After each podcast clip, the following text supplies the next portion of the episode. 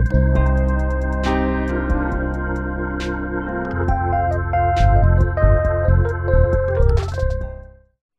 a todos, boa noite. Sejam muito bem-vindos à Conexão Capital, sessão de encontros, entrevistas e debates ao vivo da Capital Aberto. Meu nome é Beatriz Quesada, eu sou repórter da revista e vou conduzir hoje o nosso debate sobre os caminhos da globalização e qual o legado da Covid-19 para a geopolítica. Até o momento, o novo coronavírus já infectou ao menos 25 milhões de pessoas ao redor do mundo. O resultado foi que nós, cidadãos, tivemos que nos isolar nas nossas casas e os países também se isolaram dentro das suas fronteiras. Nós vamos discutir hoje como o mundo vai sair desse episódio, se é ainda mais globalizado ou cada vez mais local. Nós vamos debater também como fica a guerra comercial entre Estados Unidos e China diante dessa conjuntura e de que forma esses aspectos podem impactar o Brasil. E para responder a essas e outras questões, nós convidamos aqui dois especialistas no assunto para um debate. É Antônio Corrêa de Lacerda, professor e presidente do Conselho Federal de Economia, COFECOM, e João Paulo Candiavei, pesquisador do Centro de Estudos das Negociações Internacionais e do Instituto de Relações Internacionais da USP. É, sejam os dois muito bem-vindos à Conexão Capital. É um prazer receber vocês aqui hoje. E sejam muito bem-vindos também todos vocês que estão aqui nos assistindo. Eu queria, eu quero começar perguntando para vocês justamente sobre as consequências da pandemia que nós já podemos observar na globalização. Né? Nós vivemos em um mundo onde a relação entre países é muito forte, com alta taxa de circulação de pessoas, de produtos e também uma grande interdependência né, entre as nações. De que forma essas relações foram testadas com a pandemia? É, Lacerda, se você puder começar, é, como você diria que essas relações que essas relações foram foram testadas, né? O que o que mudou? Perfeito. Tem Beatriz, João Paulo, grande satisfação é, estar aqui com todos que estão nos acompanhando. Né? É uma satisfação poder falar com vocês sobre um tema tão relevante, né? Bem, a gente poderia didaticamente separar a globalização em duas grandes frentes, né?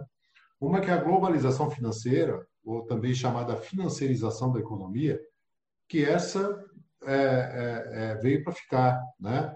Ela é, surge ali no final do século XX, as últimas duas décadas do século XX, atinge o seu auge e permanece. E ela é dada por algumas características. A primeira é um descolamento dos ativos financeiros relativamente ao mundo real, ao mundo produtivo.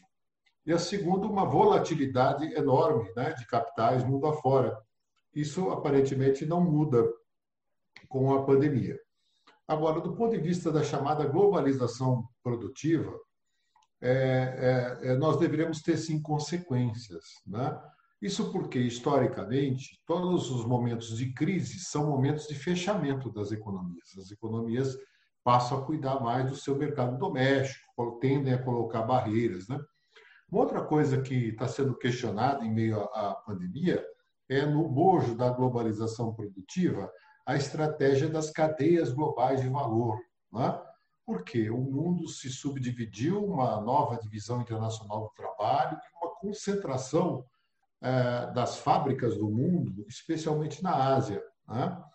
E aí o problema é o seguinte, né? quando você tem um aumento muito grande da demanda, ou dificuldades logísticas, né? ou impactos de uma grande pandemia como que nós estamos vivendo, é, o item segurança de fornecimento passa a ser bastante relevante, especialmente no que se refere a alimentos, no que se refere a questões energéticas, e a questões sanitárias, né? inclusive equipamentos médicos. Só para citar um exemplo, o Brasil caiu no conto da sereia da globalização, né? Entrou num processo grave de desindustrialização, que uma coisa não decorre necessariamente da outra, depois eu posso até explicar um pouco isso, ou tentar explicar, mas o fato é que, em meio à pandemia, o Brasil se viu em dificuldades desde respiradores, produtos médicos básicos, né? É, e mesmo equipamentos de proteção individual, como máscaras, como gorros, como luvas, né? Porque o Brasil passou a depender muito de importações. E aí, muitas vezes, mesmo pagando antecipadamente, nós não tivemos acesso em tempo hábil desses materiais. Então, a meu ver, haverá uma, uma, uma, revisão do conceito de cadeias globais de valor. Não haverá necessariamente uma reversão total da globalização produtiva, mas muito provavelmente uma diversificação maior, né? porque você ficar na mão de um único fornecedor, um único país, isso é, pode causar muitos riscos.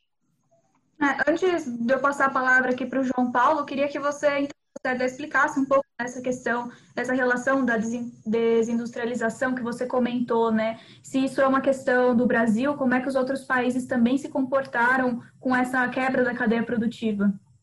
Pois é, essa é uma questão estrutural no Brasil. Né? Então, a globalização ela é dada de fora para dentro, né? é uma tendência do capitalismo.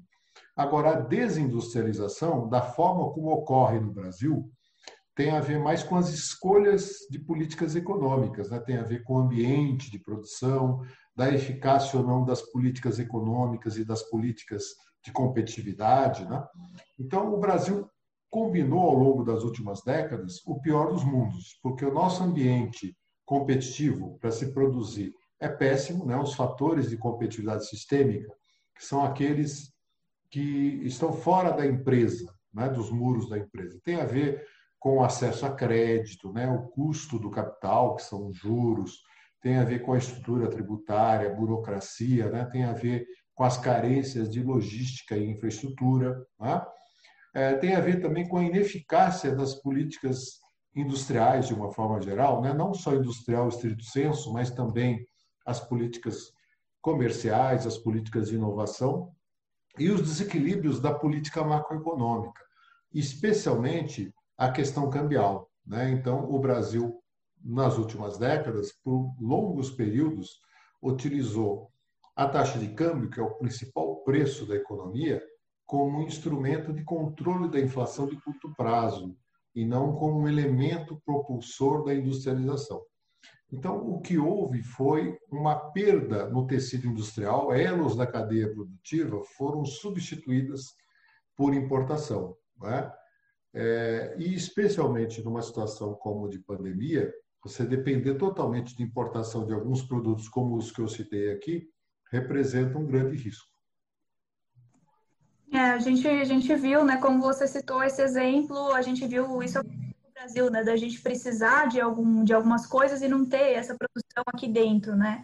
Queria também perguntar para o João Paulo, agradecer, muito obrigada aqui pela sua participação, e perguntar também a sua opinião, né, sobre esse assunto, como é que você vê essas relações é, globais, né, os países, como é que isso foi impactado pela pandemia, se você concorda com a visão do Lacerda, como é que você está vendo essa situação? Então, eu. Bom, muito obrigado, Beatriz. Prazer estar aqui com o Lacerda. É, é, boa, tarde ou boa noite a todos e a todas que estão no, nos acompanhando aqui, né?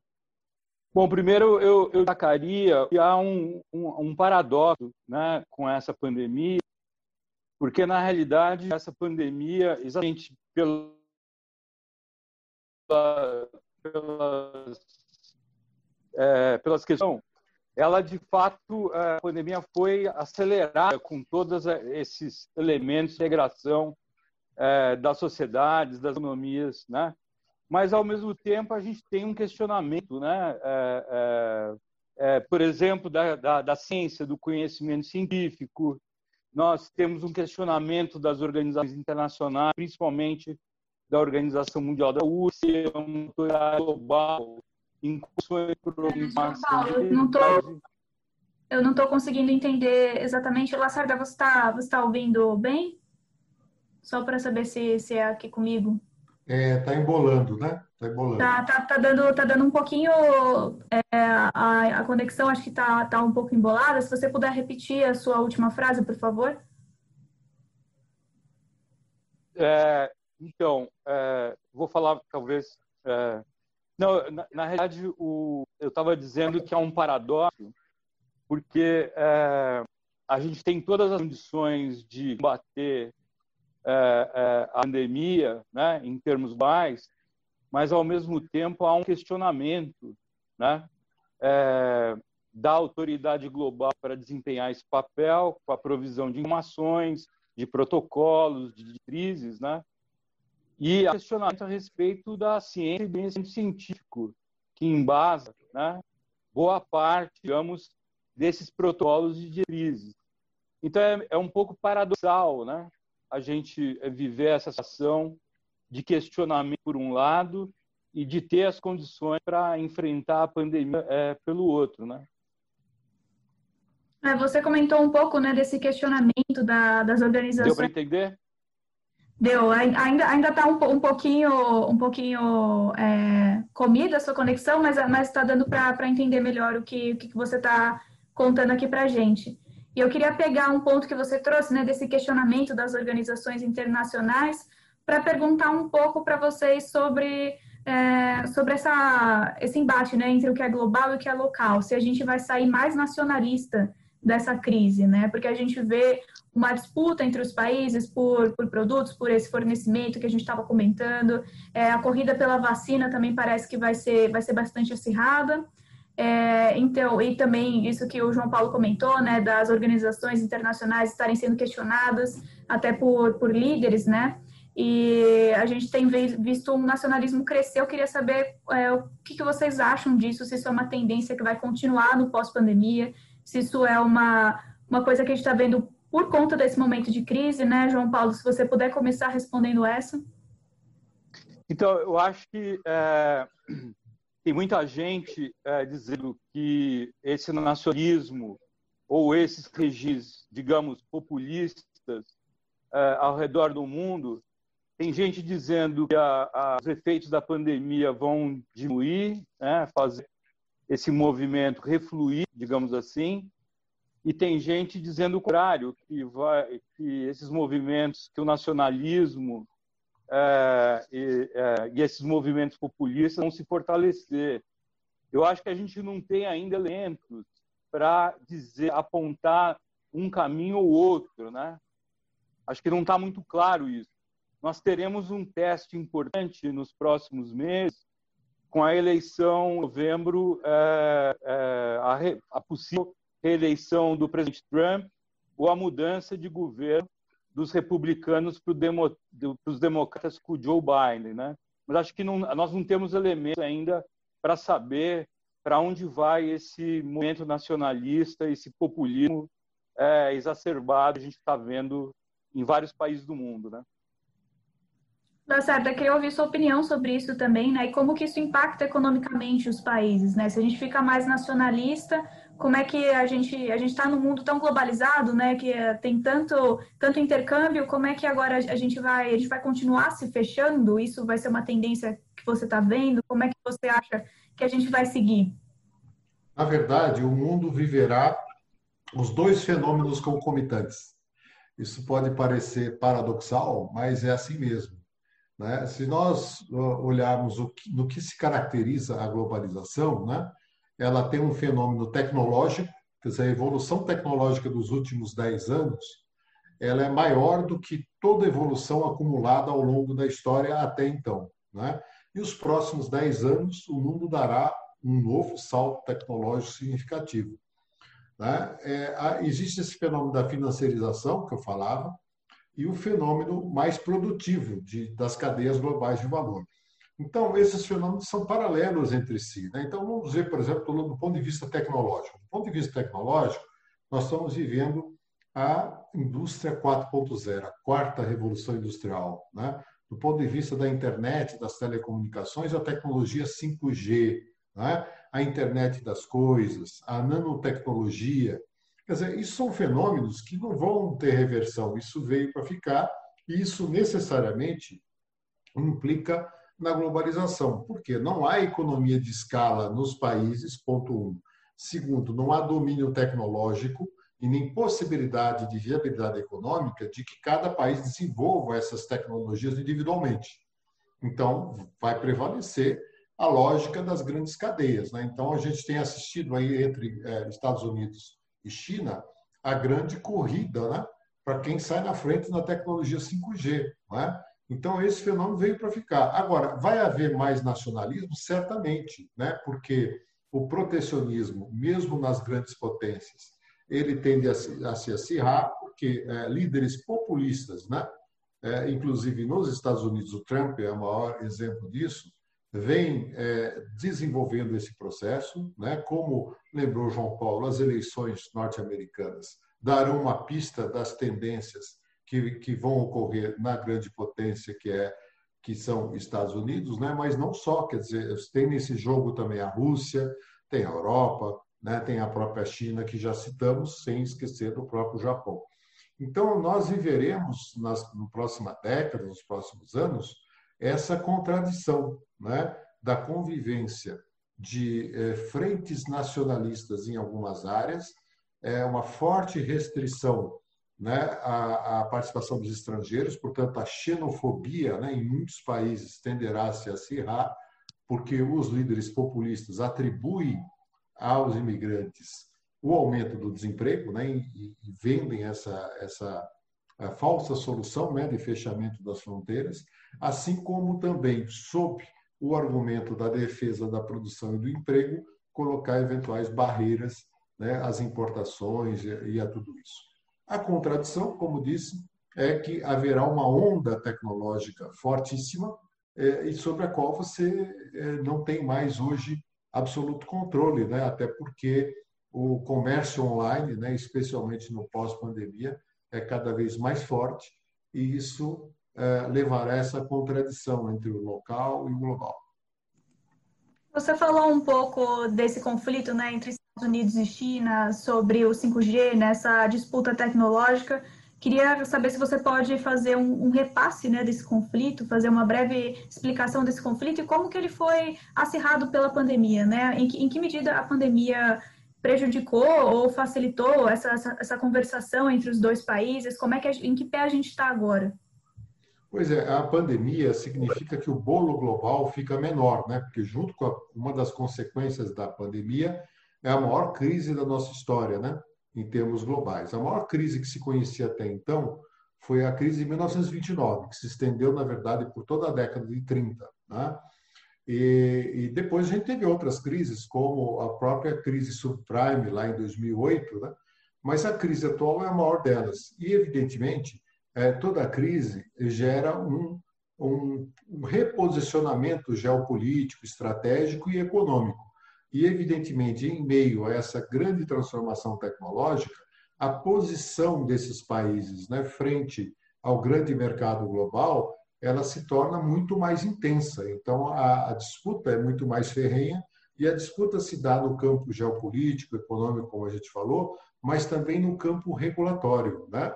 E já foi lembrado aqui que nós estamos numa crise de órgãos multilaterais, de órgãos regulamentadores internacionais. Desde a derrocada de Bretton Woods, lá em, nos anos 70, o mundo viveu a globalização financeira, essa grande transformação tecnológica, mas não foram colocados no lugar novos, eh, novas instâncias regulatórias. Né? Só para citar um exemplo, o fórum mais relevante economicamente que a gente tem é o G20, que reúne, como o próprio nome sugere, os 20 países mais potentes do globo. Mas veja, ele não é um fórum é, é, regulamentar, né? ele não tem mandato sobre decisões, ele é um fórum orientativo né? apenas. Então, há uma carência de instâncias de governança global, o que tende a acirrar a disputa entre as grandes potências, do ponto de vista econômico, é, do ponto de vista financeiro, tecnológico e político-militar. Entendi. É, João Paulo, queria também ouvir sua, sua opinião né, sobre, sobre esses conflitos, como é que você está vendo essa relação entre Estados Unidos e China, principalmente, né, que é o que a gente está tá focando aqui, o grande conflito mundial, é, aqui, aqui que, gente, que, estamos vivendo agora. Queria que você comentasse um pouco como é que isso foi alterado pela pandemia, como que isso foi impactado, se mudou alguma coisa, se piorou, se melhorou, como é que você está vendo esses próximos passos dessa guerra comercial? Perfeito. Então, eu acho que a, a, o sistema internacional ele está, é, digamos, polarizando essa disputa entre Estados Unidos e China. Isso já tem um tempo, né? Não é de agora é, antes da pandemia. E como o Lázaro colocou, é um conflito que tem uma dimensão comercial, tem uma dimensão de disputa, fluxos de investimento, mas, sobretudo, é, uma, é um conflito que tem uma dimensão tecnológica muito forte. Eu acho que a China sai é, com vantagem nessa pandemia em relação aos Estados Unidos. Por quê? Porque, é, como você mencionou no analismo, é, uma das tendências da pandemia é ampliar a desigualdade social. E, nesse ponto, os Estados Unidos estão acirrando, estão num processo, digamos, de aumento de desigualdades, assim como o Brasil.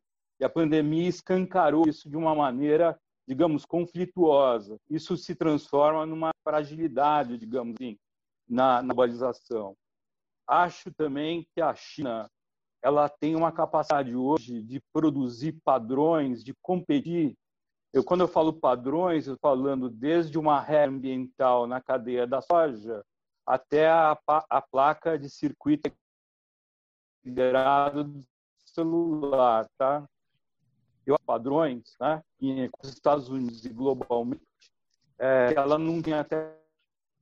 É, João Paulo, a gente está tá perdendo um pouco sua conexão. É... Então eu acho que ela tá. vai usar esse que eu, eu falo aqui de. É, se você puder Sim. a partir dessa parte dos padrões, foi quando começou a, a falhar um pouco mais e não deu mais para entender o seu ponto. Então, a, o, a disputa, é, o Lacerda falou também a esse respeito, é uma disputa regulatória, né? E nós estamos vivendo uma fragilização, digamos, governança global no que se refere à regulação. Então, o que, que significa isso?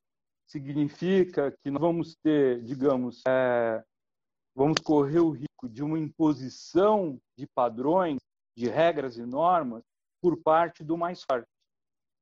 Quem que eu acho que é o mais forte é, ou está despontando como sendo o mais forte? São as grandes empresas chinesas que estão aí disputando o mercado com os Estados Unidos, né?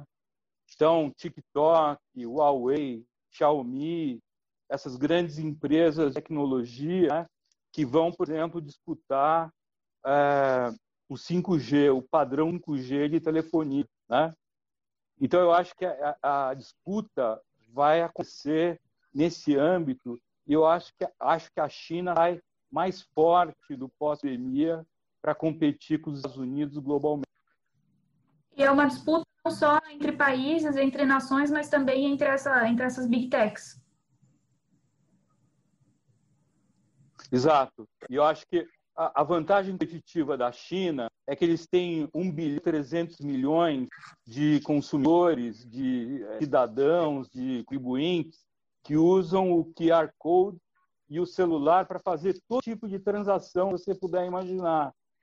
Isso gera um, um banco de dados é, gigantesco, que é um ativo muito importante é, na competição global. E o governo chinês, as empresas chinesas, sabem muito bem disso e vão usar esse recurso de poder na negociação é, multilateral e na disputa com os Estados Unidos.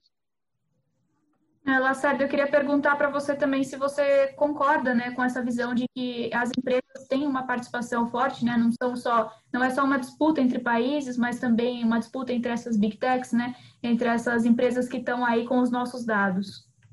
Isso, isso é um, isso é um fato, né, é um dado e o que é interessante, né, a gente falava das contradições da globalização. E uma das contradições da globalização é a convivência entre as chamadas empresas transnacionais e os estados nacionais. Então, se a gente for ver na definição, né, empresa transnacional é aquela que na origem era multinacional, né, mas que teria perdido a sua identidade com algum país, com algum estado nacional. Só que o que a gente observa também é que, em paralelo, cada vez mais né, as grandes potências, como Estados Unidos, como China, é, a própria Europa também, tem, promovem uma integração muito forte entre o interesse do Estado e o interesse dessas empresas, a ponto de muitas gerações tecnológicas né, serem desenvolvidas em conjunto. Então, você tem a parte do Estado, né, dos institutos de pesquisa, universidade e das empresas, na briga por inovações para sair à frente. Por quê? Embora essas empresas tenham essa característica transnacional, elas guardam uma relação profunda com seus estados de origem. O que significa que, na guerra tecnológica, você possuir empresas líderes nas várias áreas de disputa significa também manter a sua supremacia. No caso norte-americano, claramente, Estados Unidos manteve a sua supremacia e mantém, né, é, do ponto de vista econômico, né, não apenas com a força do dólar né, como moeda de referência internacional, mas também pelo grande salto tecnológico promovido pelas empresas norte-americanas, né, de origem norte-americana. Então, se você pegar a revista Fortune, né, de 15 anos atrás, 20 anos atrás, você ia encontrar lá como empresas líderes, né, as empresas mais valorizadas do mundo, a General Electric, a General Motors, né, é, as automobilísticas de uma forma geral, né, as empresas, é, vamos dizer, de eletroeletrônicos, né, de hardware, né, é, e que tinham um grande potencial.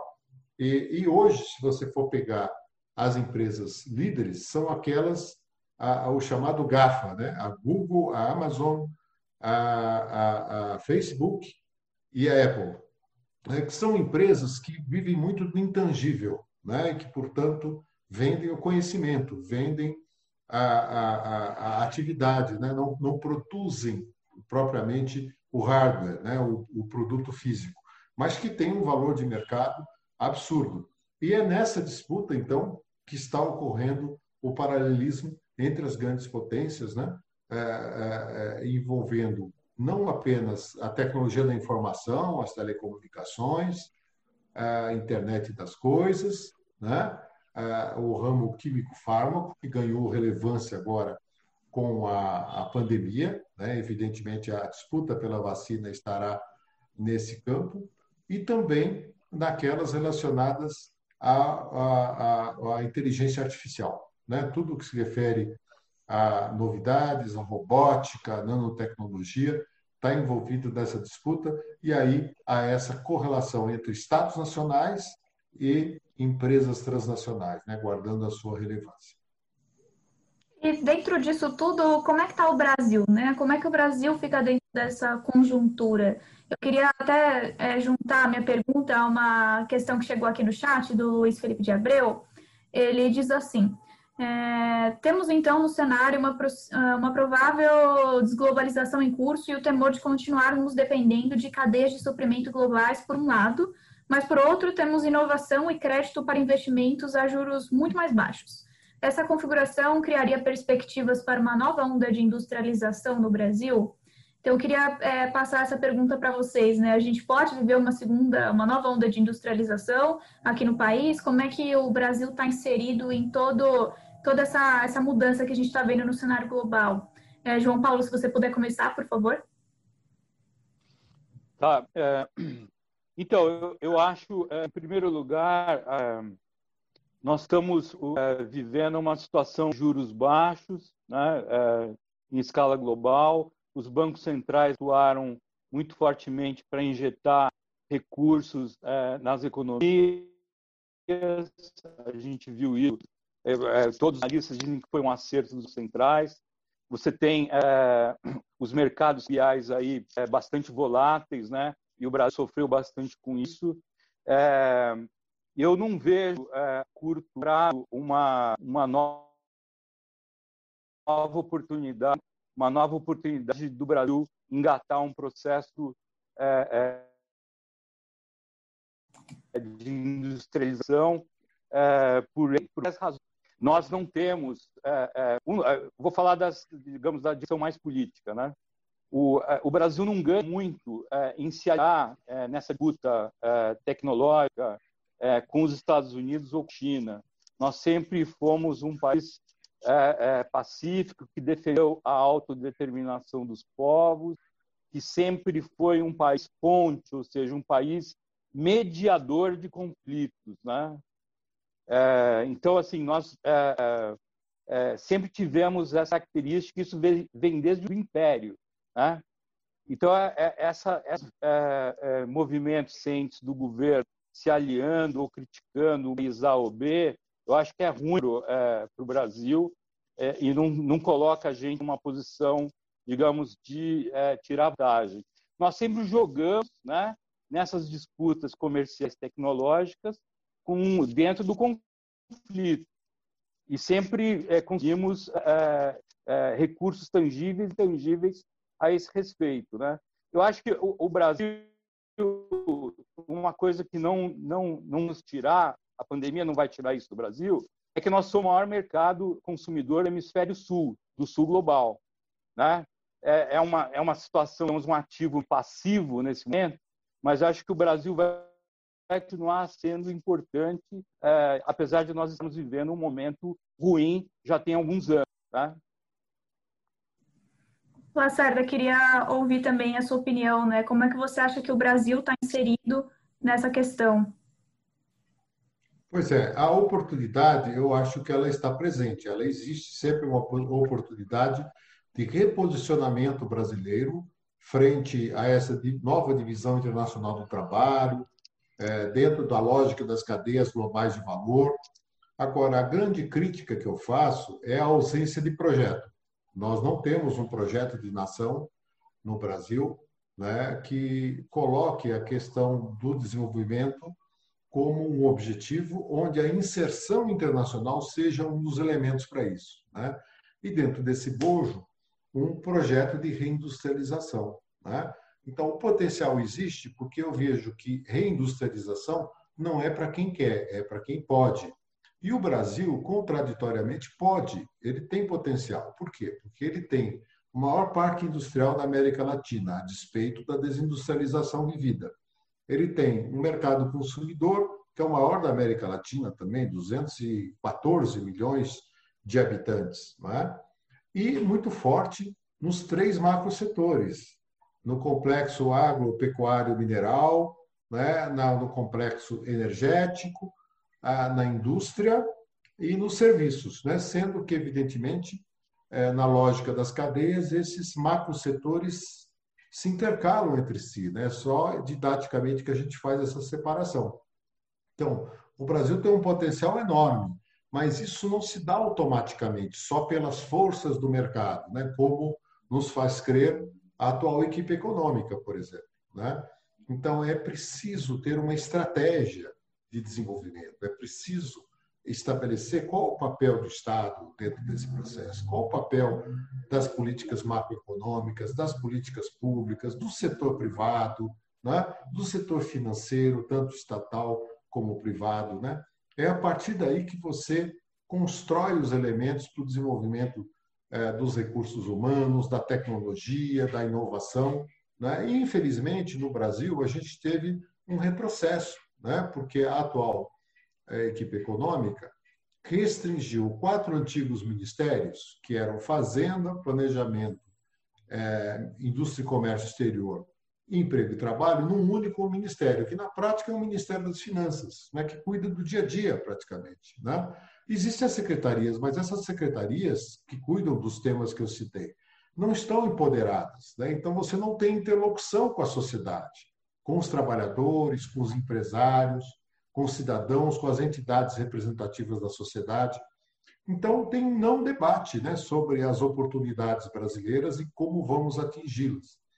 E nós ficamos nesse discurso né, da, da, da, da questão fiscal, da restrição fiscal como um fim de si mesmo, da meta de inflação, das medidas de curto prazo, esquecemos totalmente a área estratégica, o pensamento de longo prazo, e a reinserção das pessoas. Né? Então, nós temos 214 milhões de habitantes, mais 60 milhões de habitantes hoje, até em função da pandemia, que, como já foi lembrado aqui, escancarou os nossos problemas estruturais, né? depende do auxílio emergencial. Né? Depende de uma ajuda para sobreviver, para poder comer no dia seguinte. Né? Então, essa é a grande contradição brasileira. É um país de um potencial enorme, está entre as dez maiores economias do mundo, tem uma capacidade imensa, né? a criatividade, tem um setor privado pujante, tem um sistema nacional de fomento dado pelos bancos públicos, mas não usa esse potencial, né? não cria as condições para dar o grande salto. Então, nós vivemos o paraíso da especulação, da transferência de renda, não enfrentamos os nossos reais problemas, né? É, é, é, em prol da visão de curto prazo, né? de curtíssimo prazo, que é, são essas que eu me referi, é o controle da inflação, é a visão restrita de política fiscal, né? do, do ajuste fiscal como um fim em si mesmo, né? que acaba muitas vezes agravando a crise, até é, no momento em que o Estado deveria ser protagonista. Né? Então, essa é a grande contradição vivida. É, você falou um pouco das nossas potencialidades, né, que não não estão sendo exploradas por conta de todas essas deficiências estruturais. E eu queria que você comentasse um pouco também é, como é que a gente fica dentro é, nessa disputa entre China e Estados Unidos, né? É, qual, qual que seria a posição do Brasil dentro desse conflito, além além das nossas além dessa possibilidade né, de inovação que a gente está perdendo, o que que a gente tem que é, aqui precisamos ficar atentos, né, dentro dessa disputa? Pois é, então, Beatriz, eu vejo que o problema central não é esse. Quer dizer, na verdade é assim, é, como dizia o Sêneca, né, 300 anos antes de Cristo, ele dizia o seguinte: para o navegante que não sabe para onde quer ir, qualquer vento não lhe é favorável. Né?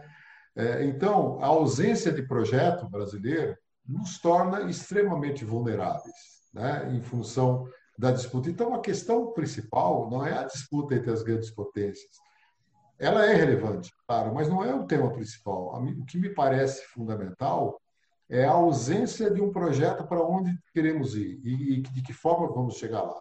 Né? Porque a partir do que você poderia ter como projeto, como é, iniciativa, você poderia sim direcioná-la de acordo com o resultado geopolítico derivado de uma incerteza. Né? Ou mesmo estrategicamente você colocar, não se aliar em um deles e, seguir a tradição brasileira de multipolaridade, né? É, e pragmaticamente ir conduzindo. Mas quando você não tem projeto, né, você fica muito vulnerável. Né? Então, esse é o grande drama brasileiro. Né? Nós temos 40 milhões de pessoas fora do mercado de trabalho, um processo gravíssimo de desindustrialização, e é, é isso ah, nos torna né, muito dependentes é, do mercado, basicamente de matérias-primas, commodities, né, que nós nos tornamos exportadores. E veja, quando eu falo aqui na industrialização nos serviços, é, não se trata de uma escolha que você tem que ser feito, que tem que ser feito. O Brasil, como disse, é um dos poucos países que pode ser muito bom em todas essas áreas, né? porque tem clima favorável, tem terra agriculturável, tem autossuficiência hídrica, autossuficiência energética, não apenas fóssil, mas também energia renovável. Né? Então, quer dizer, as pré-condições estão dadas, mas elas não, o resultado não virá automaticamente. Tá certo. É, a gente recebeu aqui uma, uma outra questão é, falando do Brasil, né, mas também de outros países emergentes. É, o Edgar pergunta como vocês veem o momento atual dos BRICS, né, o grupo formado por Brasil, Rússia, Índia, China e América do Sul, América do Sul, África do Sul, né? Como vocês veem o momento desses países na globalização mundial? Se ainda ainda dá para né, agrupar esses países é, no, no, mesmo bloco, né? A gente sabe que a China e o Brasil agora estão super distantes um do outro. Queria saber como é que vocês acham é, como que esses países emergentes estão se comportando na, neste momento da globalização. É, João Paulo, se você puder começar com essa, por favor. Tudo bem, Beatriz. Só, me permita só dizer. E deu, deu uma travadinha de novo. É, é, duas a questões gente... do projeto de Brasil nacional. Pode ir? Pode continuar? Sim, é, a gente perdeu o comecinho. Se você puder começar de novo, por favor. Então, eu, é, eu não sei se dá para dizer que é um grande projeto de nação, mas nos anos 90 a gente tinha alguns eixos de integração à economia é, globalizada. O primeiro deles era através do Mercosul, em que o Brasil tinha um potencial de gerar as cadeias globais de valor no ambiente, é, digamos, latino-americano, sul-americano, né? começando pelo meu sul. E nós fizemos um investimento muito grande no multilateralismo, né?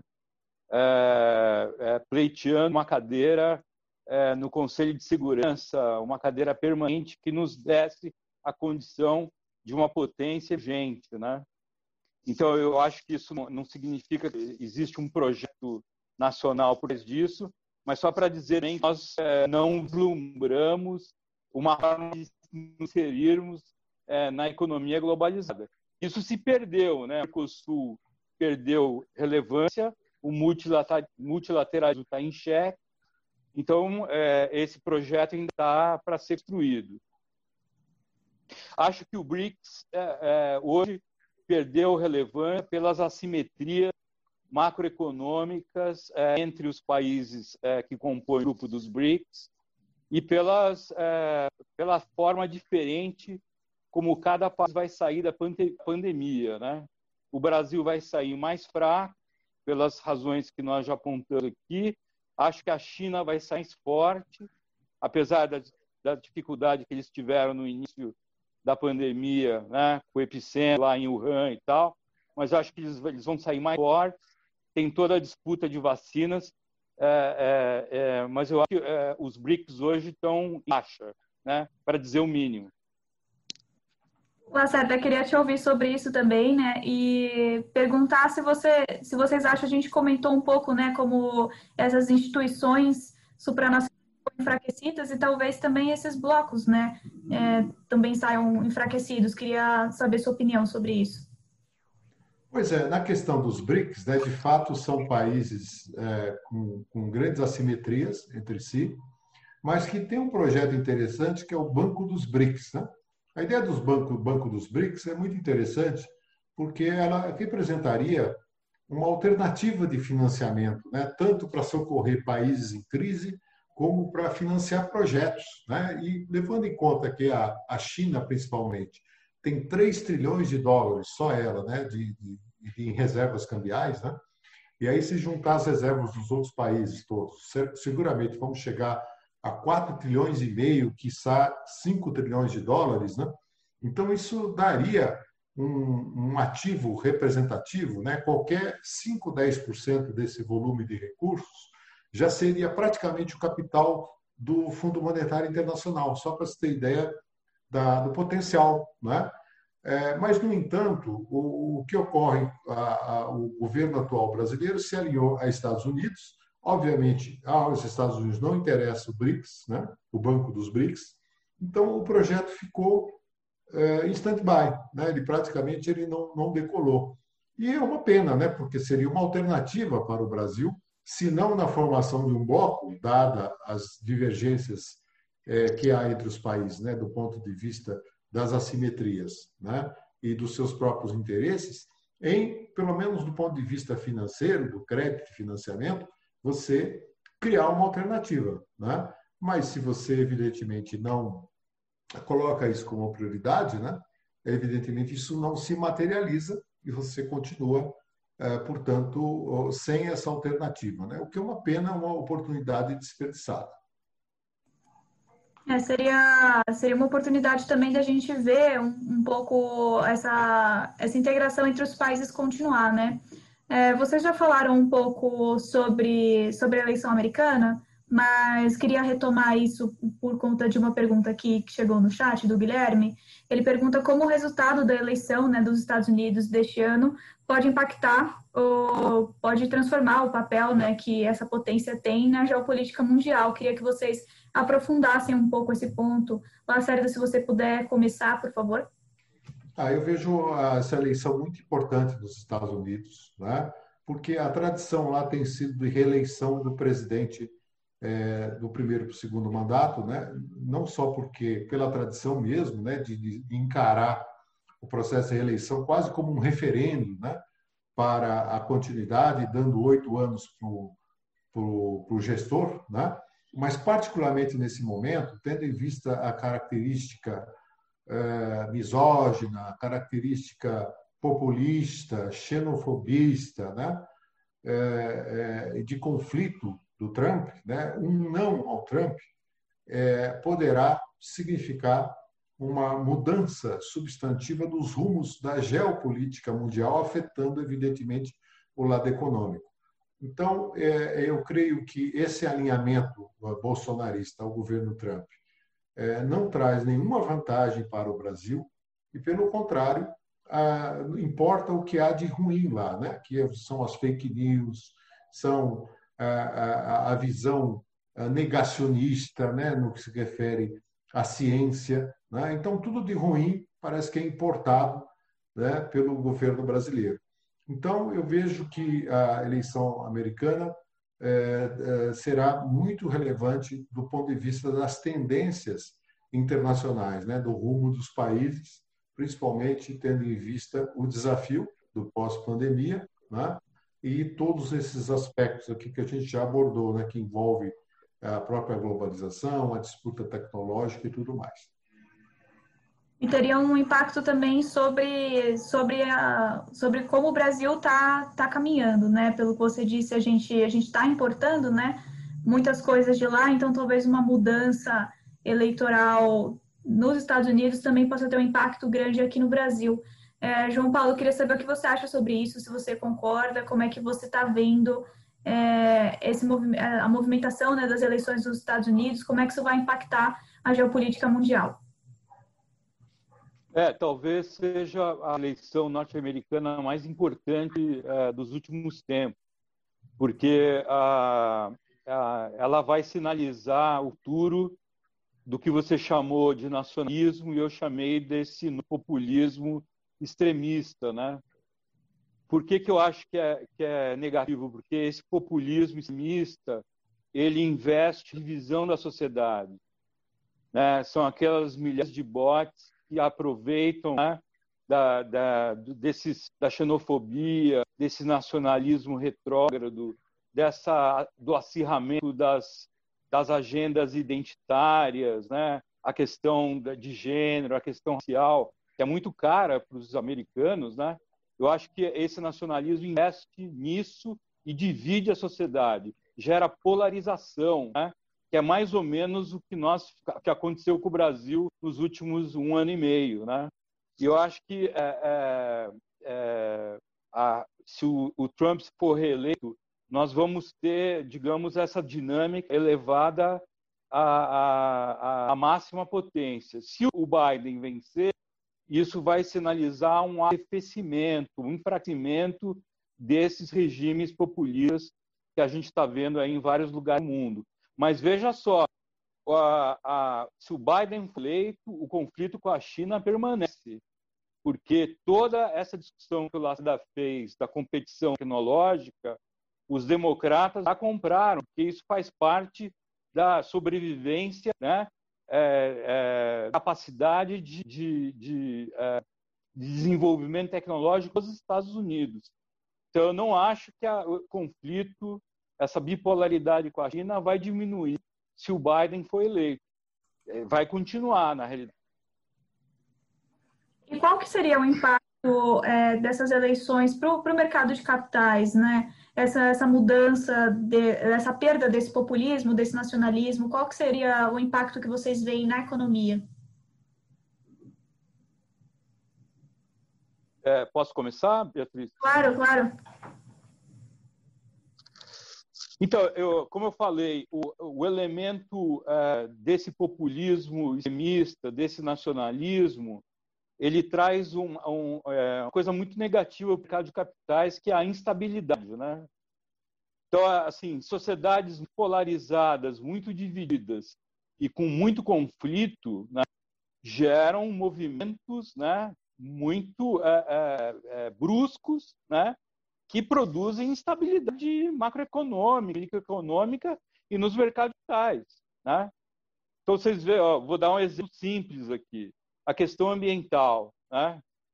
Todo mundo está dizendo que uma oportunidade para o Brasil é assar a, a quarta revolução industrial, a bioeconomia, usando né, os recursos naturais da Amazônia, por exemplo. Para isso, você precisa de um ambiente né, é, cooperativo, né? precisa de estabilidade, de visão, né? de um regime de propriedade que garanta os direitos e obrigações, certo? Para isso, você precisa de uma estabilidade de médio e longo prazo. Eu acho que é, é, para você isso, você precisa de registros digamos, mais cientistas, menos polarizados, né? que gerem mais estabilidade e previsão de médio e longo prazo. E o mercado de capitais precisa disso, né? Para se fortalecer. Perdão, eu estava aqui mutada. Lacerda, queria ouvir você também sobre essa questão, né? Como é que, como é que esse nacionalismo, esse populismo pode afetar o mercado dos capitais? É, muito negativamente, né? Veja, não por acaso, 40 CEOs de grandes empresas brasileiras, né, e empresas multinacionais instaladas no Brasil, fizeram um manifesto recentemente, justamente na linha da biodiversidade, do respeito ao meio ambiente. Né? E o Estado Democrático de Direito é muito favorável ao mercado de capitais, embora alguns agentes do mercado tenham embarcado nessa visão de curto prazo, né, de apoiar um, um, um projeto no caso brasileiro, mas também norte-americano, né, que flerta assim com o fascismo, né, é, autoritário, misógino, né, xenofóbico, né, é, é, que gera as disputas entre as etnias, né, e me parece um, um grande equívoco. Né? Felizmente, gente está tendo movimentos, tanto por parte de empresas, como de agentes importantes do mercado, resgatando a questão da visão estratégica de longo prazo. Né? Então, a preservação da liberdade de expressão, né, a preservação da liberdade democrática, na universidade, a liberdade é, de cátedra, né, a desvinculação entre Estado e religião, o Estado laico, né, são questões fundamentais é, sobre as quais um mercado né, com uma visão de médio e longo prazo e na visão do desenvolvimento sustentável precisa cada vez mais levar em conta. Né? Isso que pode representar, no caso brasileiro, dada a nossa biodiversidade, né? a nossa autonomia energética e hídrica, né? que foi já citada, a autonomia alimentar também muito importante, que a gente possa corrigir as nossas debilidades, que estão exatamente é, são aquelas que nós falamos aqui no começo, né? No meio da pandemia, por exemplo, você depender de importação de produtos muito simples, né? simplesmente porque você não teve a capacidade de articular aqui os elos da cadeia produtiva e se tornou é, essencialmente dependente de importações até daquilo que poderia ser realizado. Então, é preciso né, é, reorganizar essa estrutura, e isso, como disse, é, depende de uma função fundamental do Estado brasileiro. O Estado é um grande coordenador desse processo, né? assim como as entidades gerais de fomento, os bancos, bancos públicos de fomento. Né? E isso não conflita com o mercado de capitais, com o mercado privado. Muito pelo contrário, é a partir é, da condição conjunta desses dois vetores né, é que você tem o desenvolvimento. Aliás, isso não é nem opinião, né? é uma constatação. Se nós olharmos é, Estados Unidos, Alemanha e Japão, três paradigmas de desenvolvimento do século XX. E pega Coreia do Sul e China, dois paradigmas do século XXI. Cada um desses estados nacionais e países tem as suas características e utilizaram os seus elementos das mais variadas formas. O que há de comum entre eles? Né? Uma visão muito clara do papel do Estado, do setor privado, não em conflito entre si, mas agindo é, é, conjuntamente na busca daquilo que é mais viável para o desenvolvimento. Lacerda, você falou um pouco de longo prazo, de curto prazo. Eu queria aproveitar isso para retomar uma pergunta do Luiz Felipe que ficou aqui no chat. Você falou um pouco antes né, sobre essa mentalidade do mercado de curto prazo e, e, e falou um pouco da reforma fiscal. Né? É, o Luiz perguntou se você considera que a reforma fiscal é uma visão de curto prazo e eu queria acrescentar na pergunta sobre o que seria uma, uma visão de longo prazo para a economia brasileira. Ótimo. Então, eu publiquei conjunto, perdão aqui pela propaganda, mas eu publiquei recentemente um livro chamado O Mito da Austeridade, né? que eu fiz em conjunto com mais alguns colegas professores da PUC de São Paulo. O que, que a gente questiona nesse trabalho? É a visão do ajuste fiscal como panaceia para todos os males, e uma visão estrita de corte de gastos, né? quando muitas vezes, na verdade, o corte de gastos é a pior alternativa. Eu vou dar um exemplo muito claro. Nós estamos no menor nível de investimento público da nossa história, em meio a maior crise da nossa história. Isso é um grande contrassenso, porque o, os investimentos públicos ele tem um papel, um efeito multiplicador, um efeito demonstração sobre a economia que é muito relevante. Então, a visão predominante que o ajuste por si só leva à retomada da confiança e essa retomada da confiança traria o crescimento, ela não encontra respaldo nem na boa teoria econômica, nem nas boas práticas internacionais. Né? Portanto, uma visão de longo prazo do equilíbrio fiscal, ela é, precisa ser complementada com uma visão de desenvolvimento, de crescimento econômico, porque o próprio, a própria receita pública se é, beneficia de uma economia em crescimento. Né? Do contrário, ajuste em cima de ajuste, com corte, especialmente de investimentos e políticas sociais, levam sim ao agravamento da crise. João Paulo, queria ouvir também a sua opinião sobre o que seria uma solução de longo prazo para a economia brasileira, se você concorda com a Cerda sobre a questão da austeridade fiscal. Então, eu, assim, de maneira geral, concordo, mas eu, eu acho que o, o, a, a, o teto de gastos é, é importante, né? foi, uma, foi uma decisão importante tomada lá no governo Temer, que promoveu essa redução de juros. Foi um dos fatores, não sei se o Lacerda concorda comigo, mas acho que foi um dos fatores que permitiu essa queda histórica dos juros, né? que é, se alguém para é, falar a nós há dois, três atrás que nós teríamos uma taxa Selic de 2, 25% ao ano, ninguém acreditaria, né? Então, acho que é, é, isso mesmo, a gente combinar, digamos, o respeito ao teto de gastos com incentivos macroeconômicos e microeconômicos para é, é, promover o desenvolvimento. Mas eu, eu acho que o teto de gastos tem, tem, é um fator fundamental para a gente viver hoje essa dança na questão dos juros básicos da economia brasileira. Pessoal, a, a discussão está muito boa, mas a gente está chegando aqui nos minutos finais do nosso encontro. Então, queria fazendo uma pergunta um pouco mais geral para vocês dois. Primeiro, agradecendo né, a participação do Lacerda e do João Paulo aqui com a gente. Muito obrigada. E terminar perguntando, é, faz, trazendo um olhar para o futuro, né? Quais lições a gente pode tirar dessa pandemia para lidar com outras crises globais, pensando no, no, aspecto geopolítico, também no aspecto econômico, como é que vocês veem as lições que a gente pode levar para o futuro? Ela, Sara, se você puder começar, inclusive, se quiser complementar a resposta né, do João Paulo, eu não te dei uma tréplica, mas fique à vontade.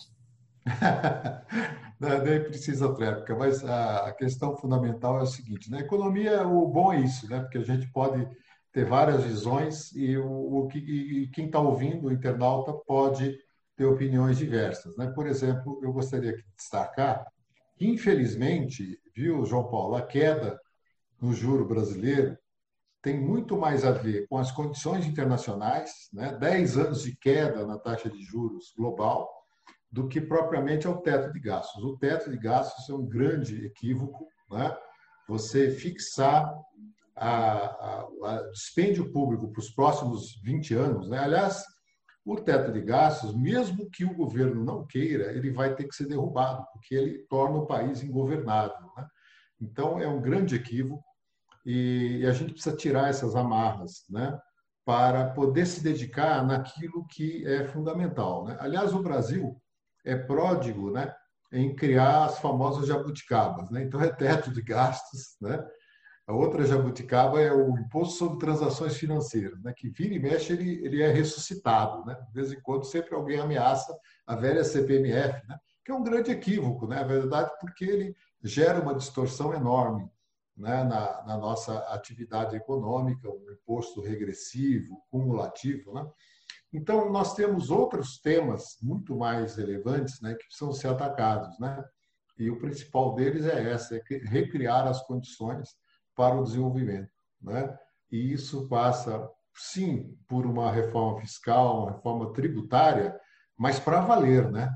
É, é, remendos tributários não vão, não vão resolver a questão. Obrigado. Um abraço a todos. João Paulo. É, obrigado, Beatriz. Não, é, eu acho que a, a lição da pandemia é que nós é, estamos no, na política nacional e na política brasileira sem liderança à altura para enfrentar os desafios.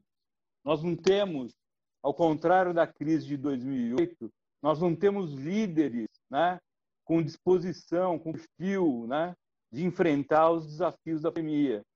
É, vou fazer propaganda aqui, você me perdoa, Beatriz, da Rede de Pesquisa Solidária. Nós criamos essa rede multidisciplinar com médicos, advogados, cientistas políticos para avaliar políticas públicas de saúde. E, infelizmente, é, os, dos 120 mil mortes que nós temos, é, de 20 a 30% dessas mortes poderiam ter evitadas se nós tivéssemos feito o distanciamento social, testagem em massa, rastreabilidade das pessoas infectadas, né?